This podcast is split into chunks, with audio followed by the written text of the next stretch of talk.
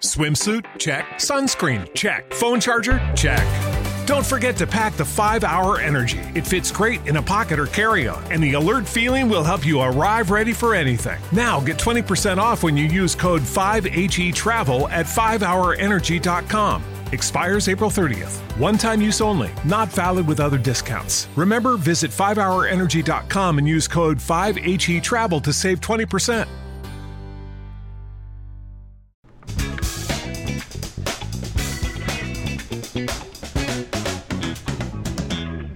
Bueno, la noticia es tan alarmante como escandalosa, el embargo de la sede y de los equipos del diario El Nacional por el régimen chavista de Maduro. El Supremo de Venezuela, es decir, el régimen le exige al Nacional una indemnización de 13 millones de dólares para Diosdado Cabello, el segundo del régimen chavista. Y se lo exige al Nacional por publicar una noticia que publicó toda la prensa internacional a partir de una exclusiva de ABC las acusaciones de narcotráfico contra Diosdado Cabello que partían desde la Fiscalía norteamericana. 13 millones de dólares cuando la DEA norteamericana ofrece 10 millones de recompensa por la cabeza de Cabello. Para comprender el alcance y la gravedad de esta incautación nos acompaña Miguel Otero, que es el director del Nacional, que vive en el exilio en Madrid. Don Miguel Otero, buenas tardes.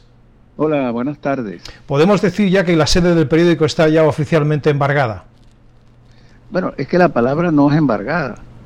Eh, hay efectivamente hay una hay una sentencia del Tribunal Supremo que además no sabemos cómo, es posible que haya llegado eso al, Tribunal Supremo, no, no se cumplió ninguno de los términos del debido proceso, donde dice que nosotros tenemos que pagar 13 millones de dólares como compensación por el para resarcir los daños morales a, a Diosdado Cabello. Pero es que eh, eh, eso, de los que fueron al, al edificio nacional el viernes, no tenían una orden de un juez, no hubo carteles, no esperaron que a lo mejor yo podía pagar eso, simplemente llegó un pelotón de la Guardia Nacional y lo que hicieron fue una toma militar de un medio de comunicación. Eh, con armas largas sacaron a la gente que estaba adentro y tomaron el edificio y ahí están tomados. Es una, es una ocupación, no, no, no es una, una, un cobro de, de una indemnización. No puede ser considerado así. Además no se han cumplido todos los, caminos legales. Entendido. Entraron con armas, pero sin, sin ningún respaldo legal. Nada, no había ningún juez, no había nadie. Hay hubo un señor que pegó un, cartel afuera, pero es un cartel diciendo que, que, hay que pagar ese monto y puso lo, ahí está, en, la jueves está todo lo que ellos dijeron, pero la Guardia Nacional no llegó con una orden concreta. Ellos entraron como, como entra la, la Guardia Nacional y la, las Fuerzas Armadas en, los países donde hay una dictadura. ¿Y ¿Las personas que estaban trabajando ahí en ese momento fueron desalojadas? Todos fueron desalojados. Y eh, ahora está tomado, es una ocupación, está tomada por, por la Guardia Nacional. Dice el Supremo que el Nacional habría cometido un delito contra el honor, pero en realidad lo que hicieron ustedes fue publicar una información que partía de ABC y que fue mm, replicada por toda la prensa internacional, porque efectivamente la investigación de la Fiscalía norteamericana, partiendo de informaciones de la DEA, eh, arrojaba hechos concretos que obviamente tienen una importancia incuestionable en, Venezuela. Sí, por supuesto. Este, a veces publicó eh, una, investigación de, un fiscal federal del estado de Nueva York sobre que estaban investigando a Diosdado Cabello por por su vinculación con el narcotráfico. No, no que era narcotraficante, sino que lo estaban investigando. Bueno, es, dos años después se demostró que era verdad, porque la DEA lo criminalizó, eh, eh, ofreció una, una recompensa de 10 millones de dólares por su cabeza y una orden de captura. Obviamente, si ellos hacen eso, porque lo estaban investigando, no hay la menor duda. Pero el juicio penal de la difamación nunca se ha hecho, está ahí abierto y no se ha hecho.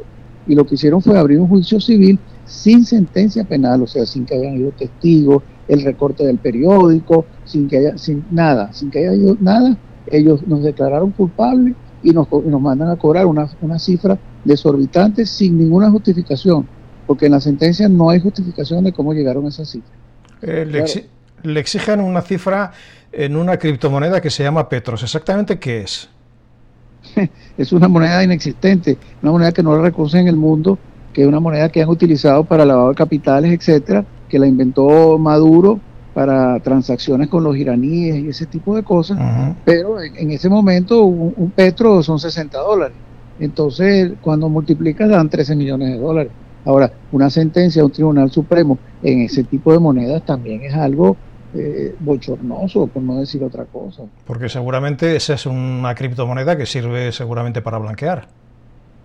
Claro, y es una criptomoneda no reconocida en el mundo, nadie hace transacciones ni nada con, esa, con Petro. Es una, una cosa del gobierno venezolano para hacer transacciones con los iraníes y, no sé, con todos esos aliados que tienen rarísimos, Hezbollah, los, los, los cubanos, yo qué sé, pero no es una moneda reconocida. ¿Cuánto valen hoy, eh, don Miguel, las instalaciones y los equipos que tiene el Nacional en los que ha entrado la Guardia Nacional? Eh, eh, ahí hay una rotativa muy grande que está totalmente operativa. Hay una, unas instalaciones, un edificio muy grande. Eso depende porque Venezuela se ha devaluado muchísimo, pero en, cuando, cuando nosotros compramos el edificio, que tampoco fue hace mucho tiempo, y montamos la rotativa, eso no valía menos de 40 millones de dólares. Claro, el precio, de una cosa así es lo que alguien está dispuesto a pagar por lo que vale. Y, bueno, en estos momentos en Venezuela nadie paga nada por nada. Eh, dígame, Diosdado Cabello le tenía ganas a su periódico, ¿verdad?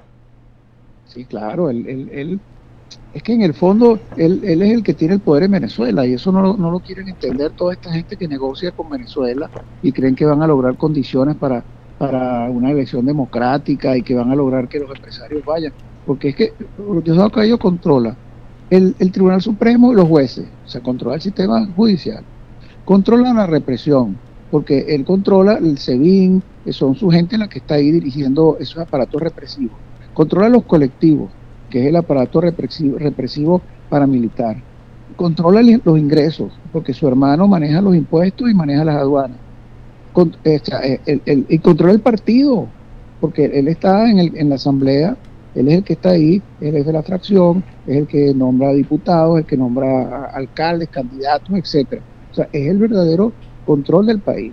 Entonces, él no quiere ninguna negociación, porque él sabe que con esa, con esa recompensa que tiene con la DEA, cualquier negociación, cualquier apertura de Venezuela lo van a perseguir. Claro. Eh, ¿Hay, ¿Hay alguna lectura política de esta ocupación, incautación? Bueno, por una parte está la intención de, de Diosdado Cabello de acabar con la libertad de expresión, que es un poco el, modelo este de la hegemonía comunicación que está en el plan de la patria desde hace 20 años, y que él, es el, tiene el discurso del odio permanentemente, de la amenaza, de la difamación, y, por otra parte está también una intención de sabotear lo que hace Maduro, porque él es, el otro poder, tiene más poder que Maduro en algunos casos. Entonces, es, una, es una retaliación contra la, la libertad de expresión, contra el periodismo independiente y además es un saboteador de lo que hace el gobierno. Hasta, dónde va a llegar, eso no lo sabemos, pero, pero es la situación. Eh, ¿Qué recursos le quedan ahora al Nacional para apelar, eh, imagino que alguna corte internacional contra esta eh, barbaridad? Hay una última acción que podemos hacer en, Venezuela, que es con la, la Sala Constitucional del Tribunal Supremo de Justicia, que ya es la última instancia. Siempre para ir al a las instancias internacionales hay que cubrir todas las instancias internas. Entonces, esa la estamos haciendo. Si la sala constitucional nos rebota o dice que no, que tiene razón los de la sala civil, que digamos que es lo más probable, entonces vamos a, las, a las instancias internacionales en las cuales ya estamos preparando, ya está, ya está notificado, ya han dado declaraciones, la CIDH, en, en, en, la, en el Parlamento Europeo, en las Naciones Unidas, vamos a ir a todas esas instancias. El Nacional se sigue editando en versión online, ¿verdad? Sí, eso no lo pueden parar, la podemos hacer en Singapur si nos da la gana. Porque en papel ya hace años que no sale. Bueno, después que nos impidieron el suministro de papel, que fue lo que hicieron con el periodismo independiente, que pararon el suministro de papel, entonces pasamos a hacer una web con una rotativa apagada. Pero la web no, no la podemos, no la pueden cerrar. ¿Cómo eh, Miguel Otero, dígame, ha recibido, supongo, muchos mensajes de apoyo, de solidaridad. ¿Le ha llegado alguno de la prensa española y del gobierno español? Eh, sí, por supuesto. la, prensa española ha, estado muy pendiente, que prácticamente todos los grandes periódicos han reflejado, el, y ninguno defiende a Diego Cabello, han reflejado lo que está pasando como, como lo tienen que reflejar.